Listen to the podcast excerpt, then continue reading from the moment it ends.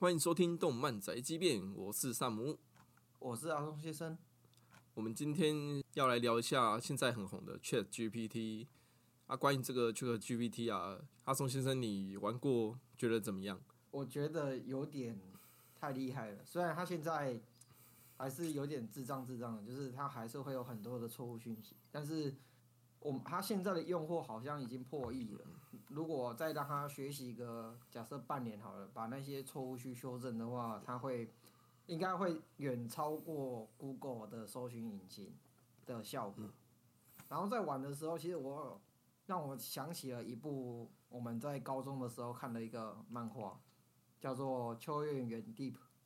哦，秋叶原，如果大家要找这部作品的话，可以就打秋月原小老鼠，然后 D E E P 就可以找到这部作品。这部作品你有印象吧？也有，还蛮有趣的。就算放到现在，这个题材也是还蛮创新的。其实他我在玩 GPT 的时候，就让我一直有觉得说，哎，这个不就是这部作品讲，就是一开始的概念嘛？就是，嗯，你可以去训练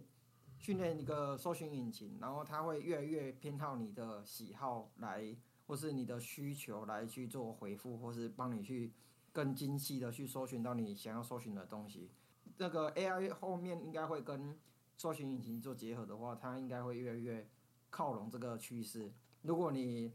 搜寻的时候常常找色色的东西，那未来你不管打什么关键字，它都会优先跳出色色的东西。那如果你在搜寻的时候很常搜寻有关动漫什么之类的，它可能。不管你打什么关键字，有可能你就算找历史人物，他也应该都会优先跳出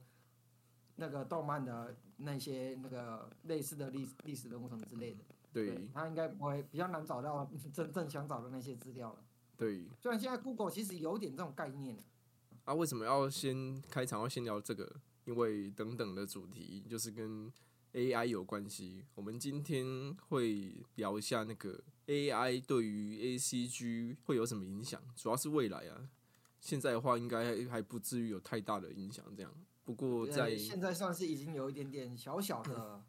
波澜了。对对对。但我我们觉得未来可能会掀起更大的波澜，那我们可能会想要聊聊看未来它可能会怎么发展，然后再怎么更影响到 A.C.G. 产业这样子。就是做一个脑补，开脑洞一下，大胆的去假设 可能会有哪些影响产业的状况。这样，嗯，在我们进入正式主题之前，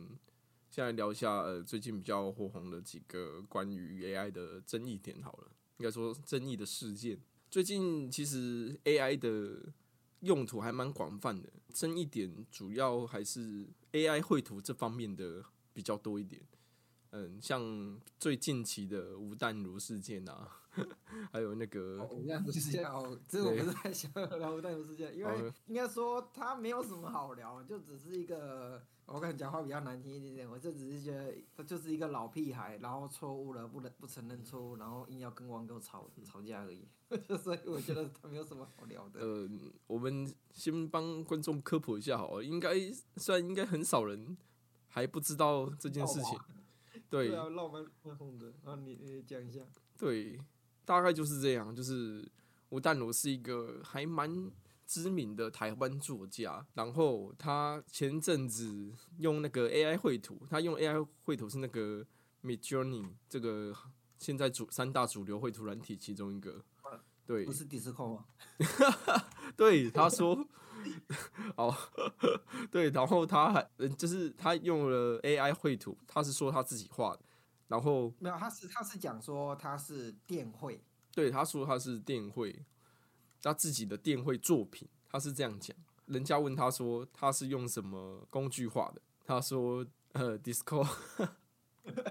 啊，可以很棒，知道已经进化成绘图软体，对，哦，原来我都不知道 Discord 除了通话之外还可以绘图。呃，有稍微了解 AI 绘图软体的，就是大概会知道为什么它是用 Discord 画，因为 Midjourney 的那个城市 AI 城市是挂在 Discord 上面的，它有一个它自己的伺服器，啊，自己的一个群组啊，你可以直接在里面输入咏唱指令去让它算图，这样。所以他就是唱咒语，唱完之后，然后说这是他画的，他自己电绘出来的。对，然后人家说这个不是电绘，这是 AI 绘图，他就说 他重新定义了电绘这这件事情。哦，他就说啊，那个反正电脑绘图只要有用到电脑，然后绘图出来都叫电脑绘图嘛。对，大概是这样。没有，我我我相信，我相信他一开始应该说看到几个留言之后，他应该就有意识到一些他自己的认知错误了。但是，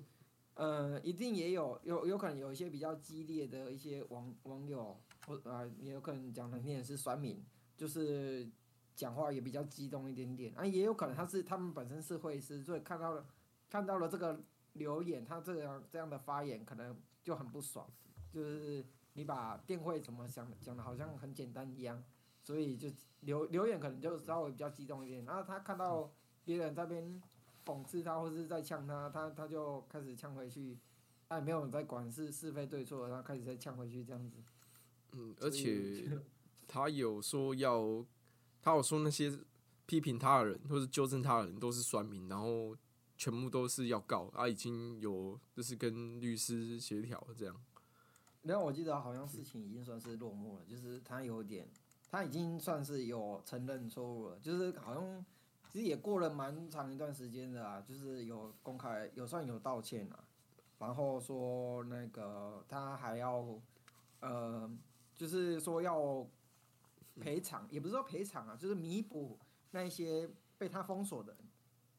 然后要送他们礼物之类的。那其实就后面就是那另算是另外一回事啊，就是其实送的礼物好像又闹出一些争议，然后就其实这已经是另外一回事了。反正我觉得。至少他他现在知道了就好了。我觉得他只要不要后面再去用错误的，就是叙述方式就好。因为说真的，他这样子讲，就等于是 AI 是电绘的话，真的会让有在画电绘的人就是蛮嗯蛮不就就是很不被尊重，然后完全完全没有去了解说这个产业到底是怎样之类的。感觉处理方式还蛮情绪化，就是啊一怎样就。啊！你们都酸民啊！我要请律师收集证据告你们之类的，就觉得说，哎，你你是知名作家，然后你的公关处理，对，处理成这样也是 蛮蛮蛮呵呵的，蛮呵呵的。大概讲一下这件事情，因为就像那样，就是已经有一个结论了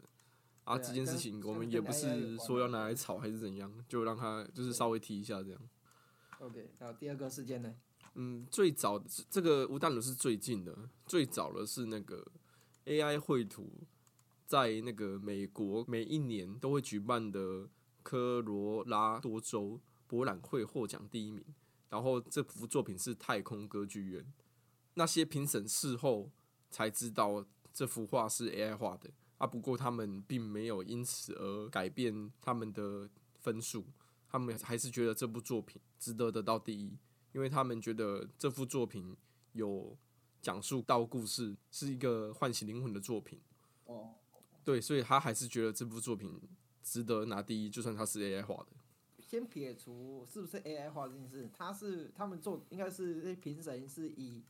这部作品本身这件事情去思考，呃，他的抑郁跟那个他的艺艺术感、美美术感这些。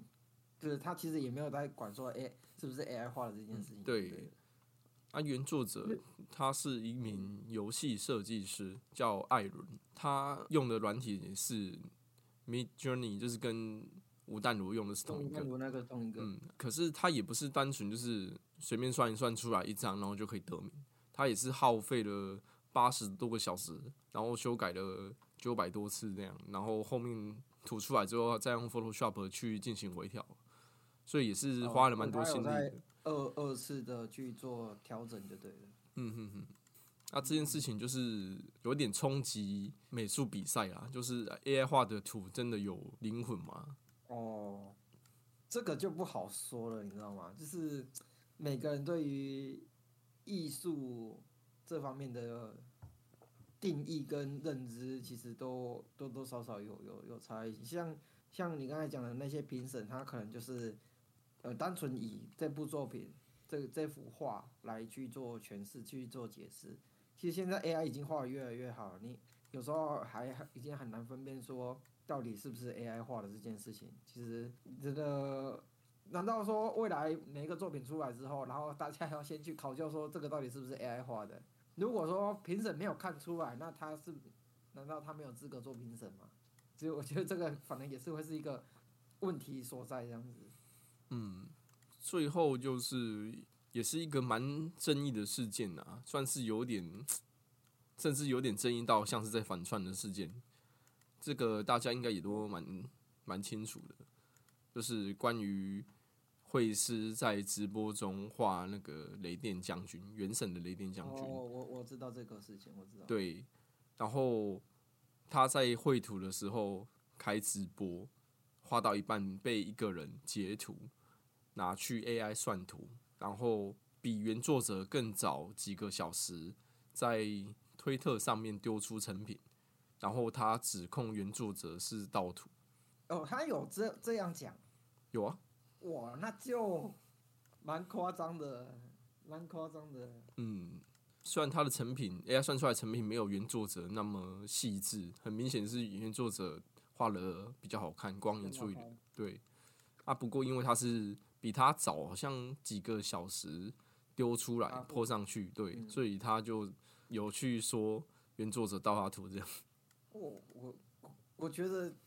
当玩笑开开玩笑就算了，他还去指责人家说说盗他图，我觉得这有点有点太过分了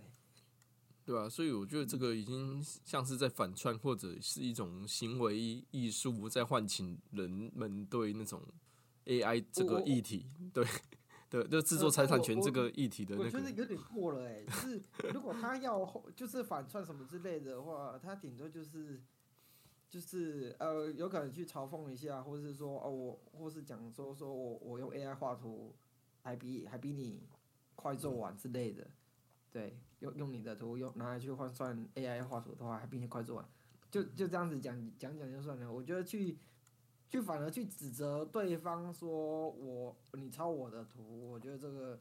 当然这这个反而会争议会更大了。哎，我是不知道他有没有打算，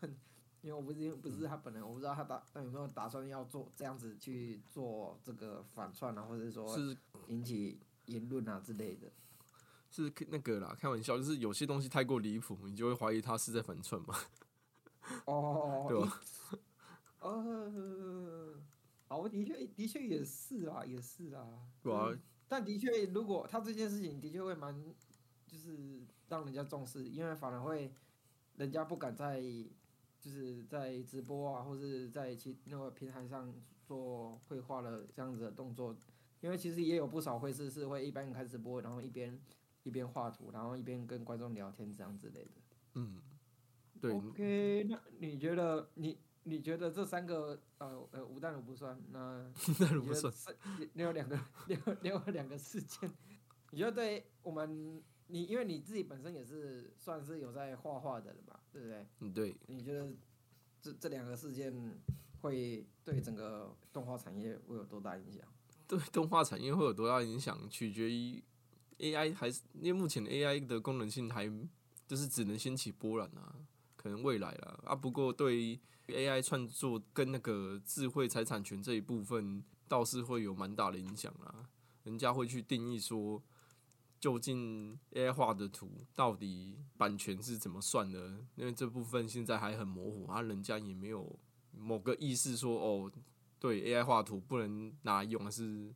不能怎样？大家还没有一个共同的意识，因为这件事情的对错还没有到很分明，还是一个灰色地带。嗯，对啊，应该是，或者是说，嗯呃，可能闹的事件可能还不够大，是那一般通常会有更明确的规范出来，通常可能都是，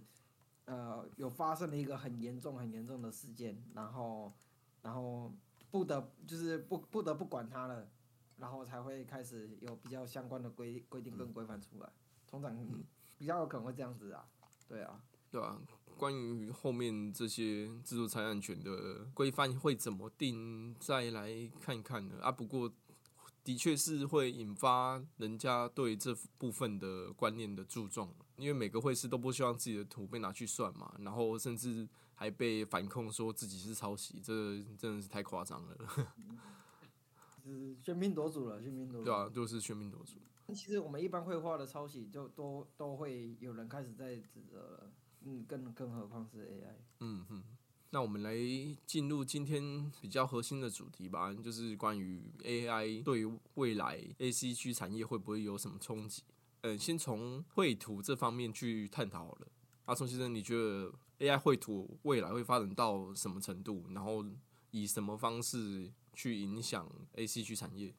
绘图的部分的话，因为其实绘图算是现在已经有在发展了，但是我们现在的算图基本上就是动态的算图，就是单一一张图的绘制。当然，相信已已经有很多人都知道，就是现在 AI 可以产图的速度有多快，有可能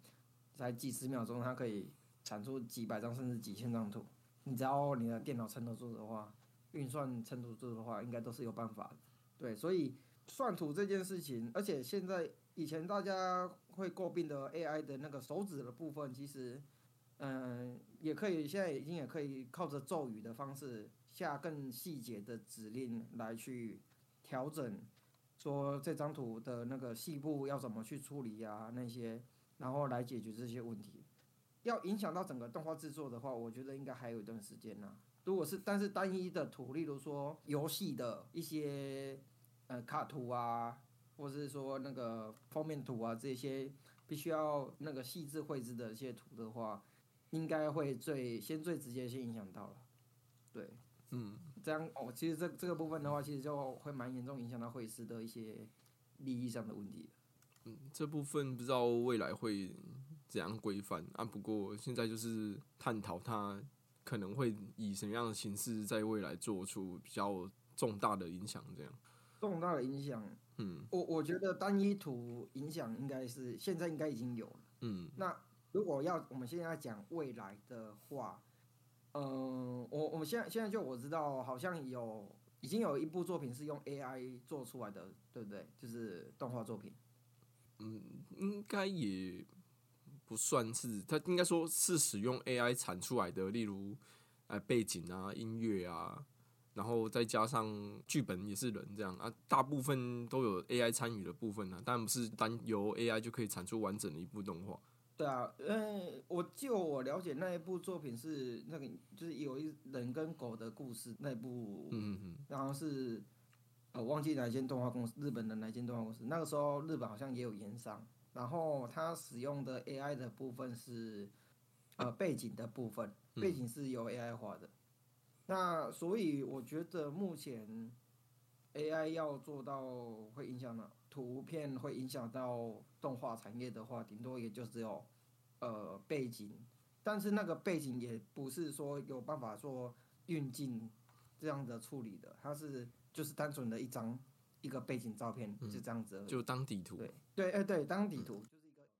一个画面而已，对，所以呃，以现在的状态要到可以绘制动画，我觉得有难度。但是未来的话，我觉得会可能会到可以帮忙做一些补帧的部分的图，我们可以可以拿前后张前后张的图让他去算，然后来算出中间那一张图，就去当补帧的方式来去，就是减少减少一些制作的一些时间成本啊。对，可能他原本我们可能一秒六十帧的图，他可能画六十张嘛，他可能让绘师去画三十张，三十帧，然后每每个帧数中间跳大一点没关系，然后它它每中间那一帧，它就又让让 AI 去算，去绘图出来，就全部都丢给 AI，然后让它去播完全部的帧数，这样的话其实也是一种应用方式。其实已经有简单的 AI 动画制作了。有一个 AI 啊，叫 Animate Drawing，主要功能就是你只要画一个人物，甚至不用是人物，你只要有四肢就好了。然后它上面就可以绑定一个简单的骨架，然后就可以生成一个很简单的那种五间动画，也就是让简单的角色动起来这种感觉。嗯，还蛮。那他的动作有办法就做出指令嘛？就是指令他要做出什么样的动作？有，就是跑跑跳跳。啊，走路那种感觉吧，啊，就是很简单的补间动画的感觉，还蛮阳春的。呃，画面看起来是二 D 的部分吗？你二 D 的，二 D 的。哦，那那那应该还有一段距离。但是它已经能做到二 D 的话，其实离离它可以运到运镜，其实应应该也算是不远。但其实动画制作来说还是有难度啊。我觉得我目前可以想到，它可能顶多目前顶多帮忙补帧就差不多了。因为其实动画在制作上是很复杂，因为你你不可能只有单一一个方向的镜头去拍摄去做画面。光光光，例如我们呃上一集讲到的《链锯人》，他的战斗如果要以就是比较电影的方式去呈现的话，他的镜头会一直跑，一直绕。那这些如果要交给 AI 去处理的话，我觉得应该会蛮爆炸的。这些可能就是真的要去靠人工去做处理。嗯，太多创意性的工作需要做了，AI 还没办法对对对对对对。现在 AI 毕竟还是只能做比较单一跟比较简单的一些工作啊，那些比较。困难或是复杂性的，像运镜啊那些画面，可能还是比较没办法去做处理。嗯，的确。那绘图的方面就先探讨到这边，接下来我们来聊聊关于 AI 写作这部分会怎样冲击到动画产业，尤其是最近很红的，就是我们开头有聊那个 ChatGPT，虽然它现在还只能写简单的文案，不过未来的话。因毕竟 AI 的学习都还蛮爆炸性的，阿松先生，你觉得会以怎样的方式对 ACG 造成影响？哦，我觉得写作这个部分是最不会对 ACG 造成影响的。嗯哼，像 G GPT 它只能去网络上搜寻已经存在的东西来做去做调整或是编写，像他有人会拿它来写写论文。啊写论文的话，他就是拿它来收集资料，然后来做，然后去做那个排版，然后做调整这样子。对，而且他现在收集到的资讯虽然还是会有错误，但是呃，这些错误是可以去做修正的。那这个其实不算，已经不算是问题了。但是他如果要对 H E 造成影响的话，他要有创造力。嗯。但创造力这个点，其实对于 A I 来说就是最。呃，最疲弱的部分，它是最最最困难的部分，它没办法有太，它是去网络上搜寻资料，然后去重整出来，它会对 H E 造成唯一的影响是，可能那些，呃，比较烂大街、比较通俗的作品可能会出现的更多，例如说异世界转生啊，这一些。或是说，呃，像以前曾经也流行多一段时间的那个后宫后宫作品，这一些可能会因为 AI 的关系又出现的更多啊。那如果比较有更有创造性的一些作品的话，我觉得 AI 是没有办法写出来的。对啊，但是如果那种通俗烂大街的作品的话，他应该有办法模仿出来这样子。它现在更接近是一个工具，它可以帮你打一个很草的底稿，故事的就是可能大纲稿，做一个创意发想的模板。可是你与其去咏唱它，你不如自己去用这个草稿做人工修改，会比你用咏唱的花的时间少很多。我看有人实际测试过，感觉就是这样。现阶段呢？现阶段，但我觉得他没他他也没办法去做那个模板。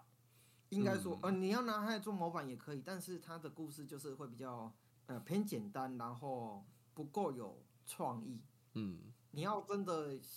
靠他写出那种很强、很有趣的作品，我觉得是很难的。对，因为他，但如你要靠他写出很很通俗烂大街的作品，应该是相对简单的，因为他会去抄其他。很通俗的作品，这种东这种作品随便抓都一大把。虽然你现在可能叫他去写一部呃龙傲天的异世界转身，他是有可能有办法写出来的。你就把他的设定可能设定好之后，然后把其他的龙傲天异世界转身的脚本全部丢给他，让他去学习的话，他的确是有可能写出来。但是如果你要让他写出，例如啊魔法禁书目录啦，或者是说那个这个讲的都有。有点以前的作品，那个《两宫春日》啊，做的像那这种作品的话，我是觉得他们是不可能做到的。对，它的优势啊，在于说它的效率，然后它逻辑很清晰。虽然它答案不一定对，可是它至少思路是清晰的，所以它可能有一点嗯一本正经的在讲干话，然后答案是错误的东西。啊，对他他他是没有，但是那些错误其实都是靠他后面是可以靠学习去嗯除当然，不错的，但是创造的话是没有办法靠学习去学会怎么去创做创造这样子。他比较厉害的地方就是一些像是你教他写新闻稿，他就写的还蛮好的。还有那些什么可能是分析啊，一些优劣势分析，还是销售文案这些比较吃逻辑的东西，他其实做的还蛮好的。他他没有那个，他没有立场，他没有立场，然后他没有也没有观点，真的很客观的去分析你要他分析的东西这样子。有点像是帮你把资料整理好的感觉，然后再加上一点他嗯，身为 AI 很客观的论点。他客观论点他会怎么讲呢？他会讲说说我没有办法给予任何的立场资源，但我觉得怎样怎样怎样之类的。嗯，而且有些问题他是拒绝回答的啦，他会用婉转的方式拒绝你这样。哦，对，比较有争议性的问题，例如我们最近很多人就会问他台海战争啊什么小的，对，然后他会去分析两边的战力，或是说呃，或是他会拿以前的事件来讲，说啊以前怎样怎样发生了什么事情之类的，对他也不会给你明确的答案，说到底会不会发生之类的，嘿，嗯，毕竟剧本这方面还是比较吃创造性的。对，而且我自己也很吃，就是如果你太无聊的剧本的话，真的会让人家太通俗了。但他还是呃写作这个部分他没有办法，但是书写城市的部分的话，他就是他反而会很擅长，因为这这个就是一个固定的东西，而且还不会有 bug，这个就是他真的很厉害的地方。如果你要让他去写呃语言呢、语那是城市语言的话，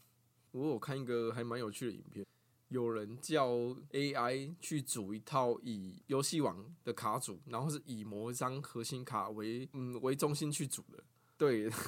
那组出来的东西就是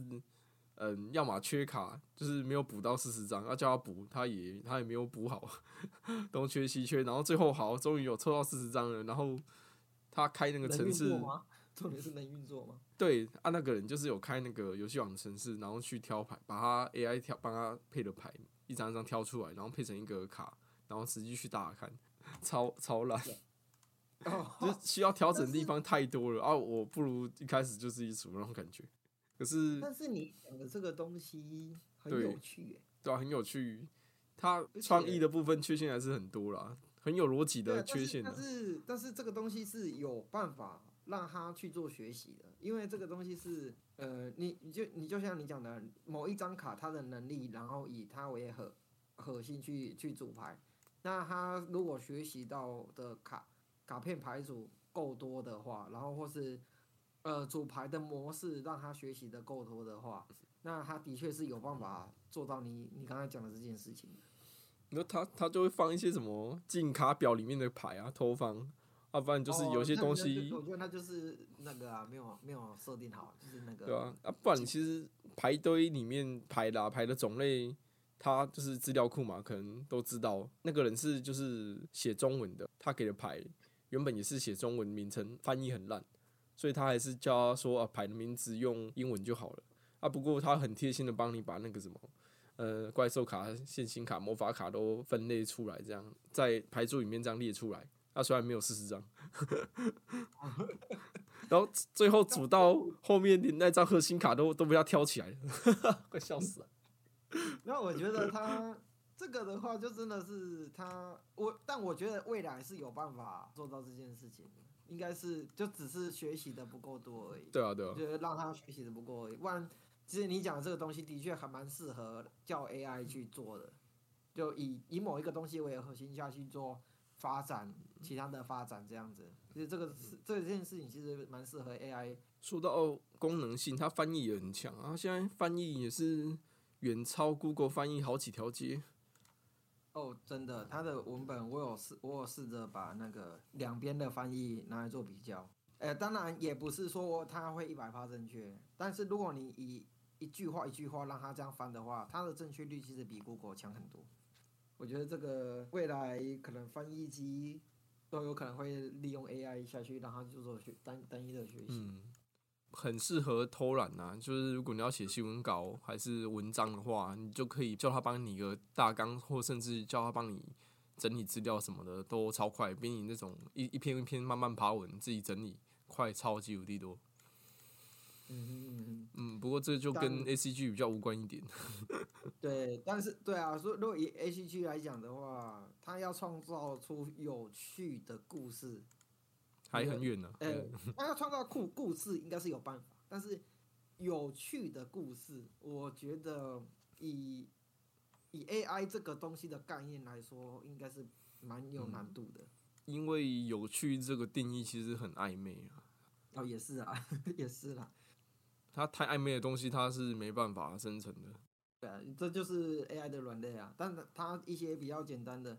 但如果你叫它写一个过场，或是以嗯，像是你刚才讲的一个一个指定让它指就是指定一个东西为核心的发展的话，例如说，请他写一一段主角要从 A 城市到 B 城市的那个，你跟他说哦，我是让他坐马车，然后主角的小队里面的闲聊之类的，他有可能有办法做到，就一小段，然后也不是也不是要他写有趣的故事，就是呃，他们可能在马车上的一些聊天什么之类的，他可能有办法去做，这个就有可能可以去做一些呃减工的一些作用这样子。对，但我觉得都这么简单的东西，人人类自己写写吧，也真的没有必要这。我觉得你这这这么你可能要简单东西去做帮他调整的时间还更多一点。对啊，对啊，对嗯啊，而且你你有可能他写出来的东西还不符合你自己的人设或是一些设定，那你不如还是自己嗯来吧。结论就是 这方面写作这方面啊，目前是最不担心的。我觉得 AI 这个东西出来，呃，作画，那还有写作，我们等一下可能会讲到下一个就是声音声优的部分。这三个来说，我们我觉得我最不担心真的就是写作的部分。嗯，好，那我们就进到下一个关于 AI 配音的这一部分，就是学习模拟语音，或者是用固定的模板帮你配音之类的。那阿松先生，你觉得这方面的对 ACG 的冲击是如何？我觉得这个东西很危险，非常的危险，就是 AI 学习声音这件事情。呃，嗯现在其实已经也有一些实际案例了，对不对？有，现在普遍啊，还是用来做配音比较多。学习的话，还没有做那么完整，不过也是有到一个 算是会让人觉得害怕的程度了。有两个软体，一个是 Lyrebird，一个是什么？Veli，这两个软体是你说的那种可以学习模拟声音的，你只要给他音档，或者是就是他会照，他会跟你讲说，哦，有几个句子你要照它上面的念，然后他读取你的那个声音的资料，啊，当然是样本数越多越好，他就会可以模拟你的声音，模拟的越像这样。这两个软体比较强的应该是那个 v e l y 那一个，那个是微软的，对，现在两个都付费嘛？应该是没有付费的。我现在都是免费的哦，那它发展应该会更快，因为呃，其实大家应该在生活的抖音啊，应该都有很多是这样，就是像那个呃，注意看这个这个男人太屌了，这个就是 AI 的声音，应该说这个就是靠着 AI 去生成的声音，这个是那个呃大陆那边的嘛，嗯，有微软的啊，也有那个大陆那边的剪辑 App 有内建这个功能。为什么会有这么多大陆的那个短视频、短影片、抖音听到这个声音，就是因为这些都是靠 AI 去帮忙做配音的。然后就我知道那个 VTuber 里面的 Sakura Migo 在那个推特上面也有人做一个 Sakura Migo 的那个 AI 的发声器，你只要打字，它就会用 Sakura Migo 的声音去帮你把这一段文字给念出来，这样子。比较多人知道应该是这两个部分了。其实这个技术其实很厉害。如果把它往好的方向去讲、去想的话，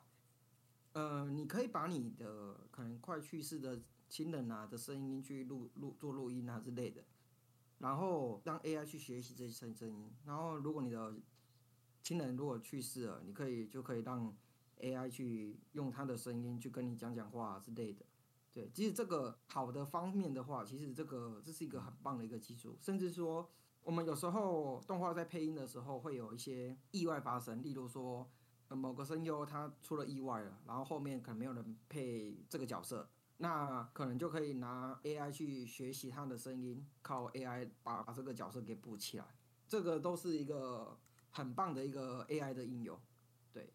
但是讲坏一点的话，就是可能会有一些不孝的人，各怀鬼胎的人，他会他会拿 AI 的这个软体去把我们可能把动画的一些那个声优的声音全部剪下来，让他去做学习。这样的话，他可能就可以拿这个 AI，然后他自己去配他想要配的作品。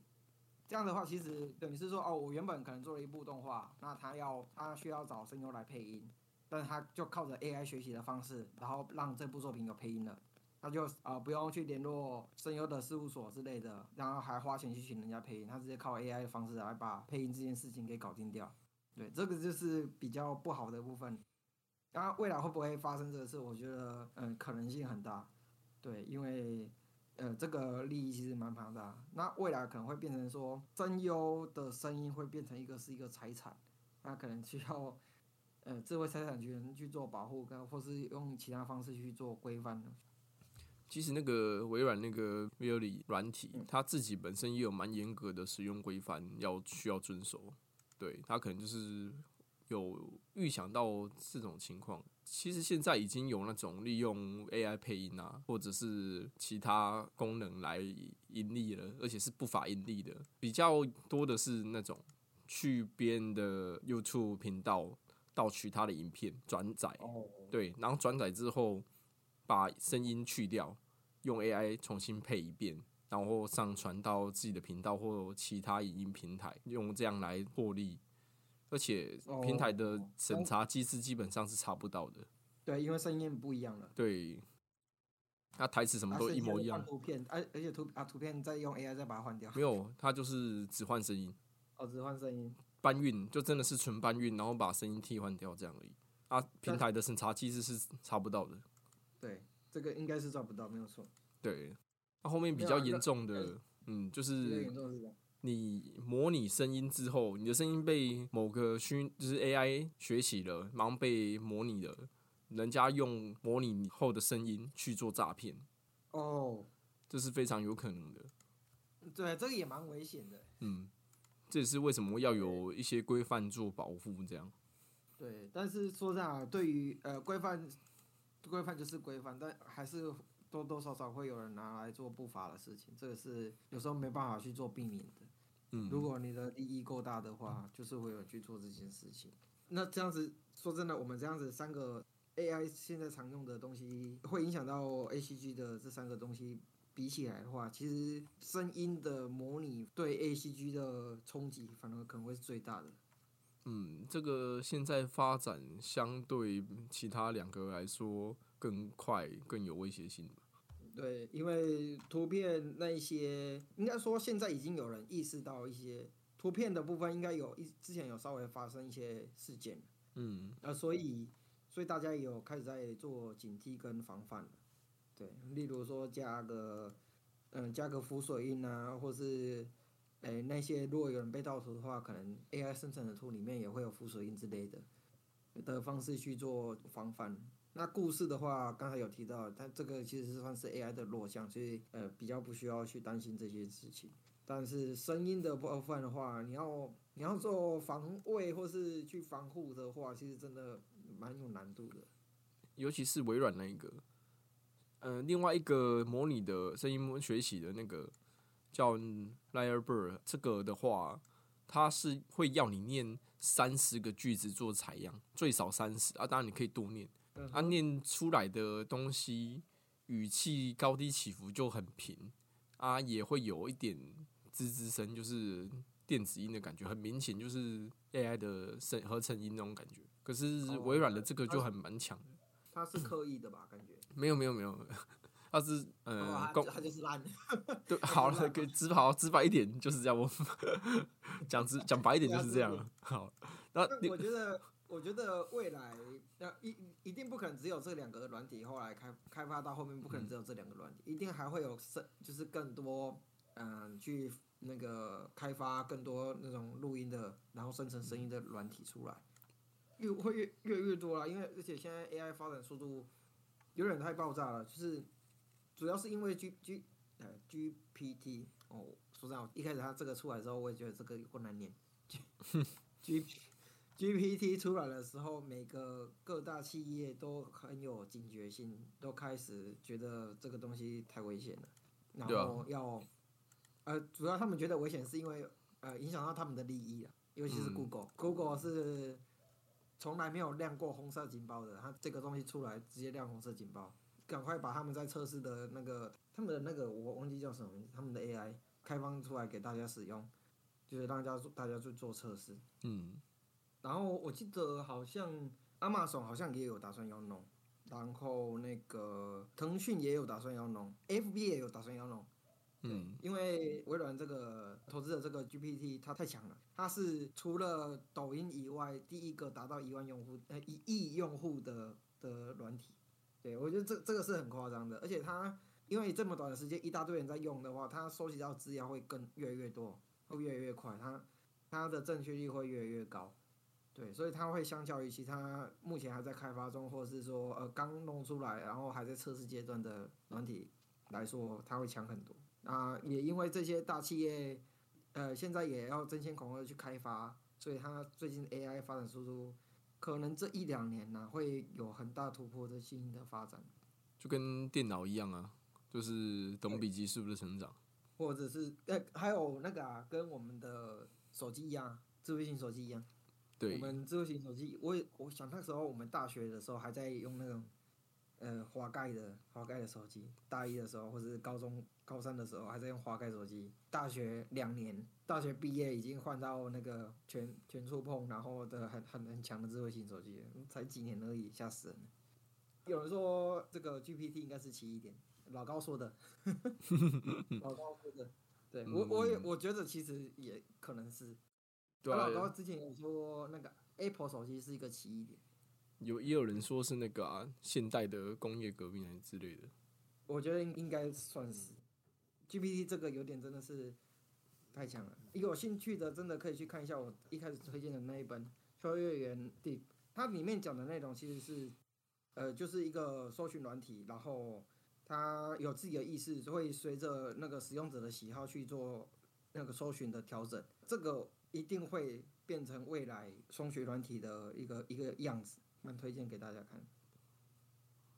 好，那我们话题就差不多聊到这边，关于 AI 这一部分。嗯，我现在还是稍微保持的比较乐观一点的态度啦，因为这种假设都是建立在呃没有明确的规范的情况下，比较悲观的假设啦。因为制作财产权的保护还是蛮重要的，大部分的人第一的反应就是我会不会被取代，就是我现在的工作啊，对。啊，宋先生，你有没有这方面的就是担忧？呃，我不会啊，我没有。我关于 ACG 的啊我啊我刚才我可以补充一下，我那个声音配音的部分的话，其实我也期待一件事情，就是声音配音的部分，我其实我没办法念稿，哦，有可能有些那个一些听众不知道，或是呃听不出来，我没有办法看着呃上面的文稿，然后直接念念出来，因为我有一点阅读障碍，那所以。我在想说，如果这个东西出来的话，我是不是可以把采集我的声音样板之后，那我是不是可以就有办法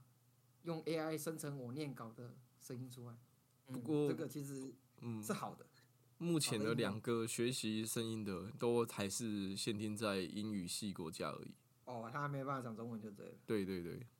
那我们是不是应该期待腾讯开发一下？微软那个很强诶、微软那个什么 v e l 里那个，它号称说只要三秒的音频就可以啊，当然它还是会要你念几个句子啊，啊不过你不念也没差，反正它就是主打三秒。呃，因为它要收集一些语调跟那个吧，就是你念句子的起承转合，是不是呼吸什么之类的，应该都有差。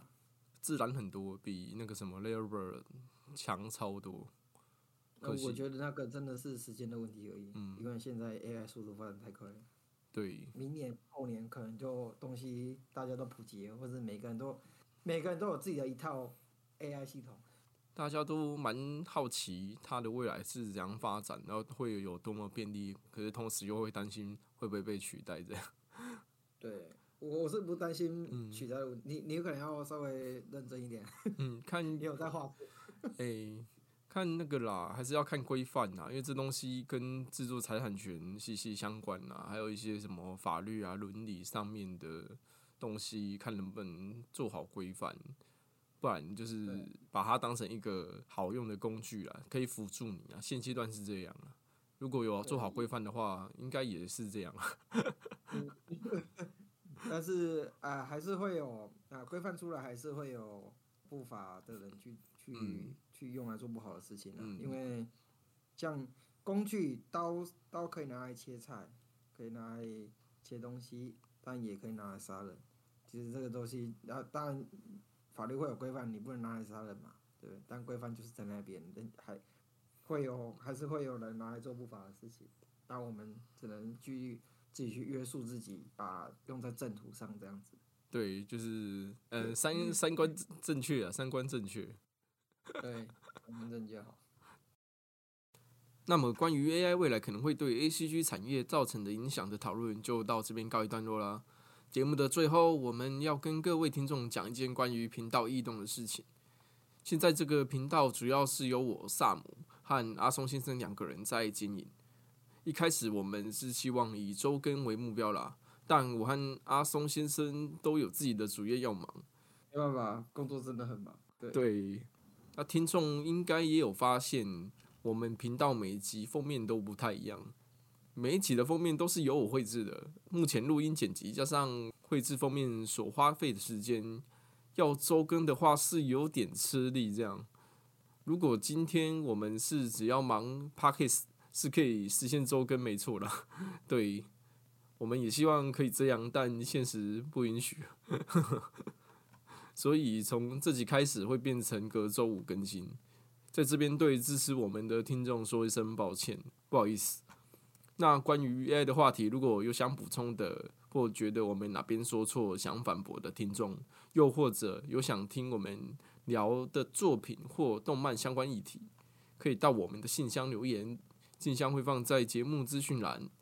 那动漫宅急便会在隔周五晚上固定更新，喜欢我们的话，记得关注这个节目。感谢各位收听，我是萨姆，我是阿松先生，动漫宅急便，我们下期见，拜拜。拜拜拜拜。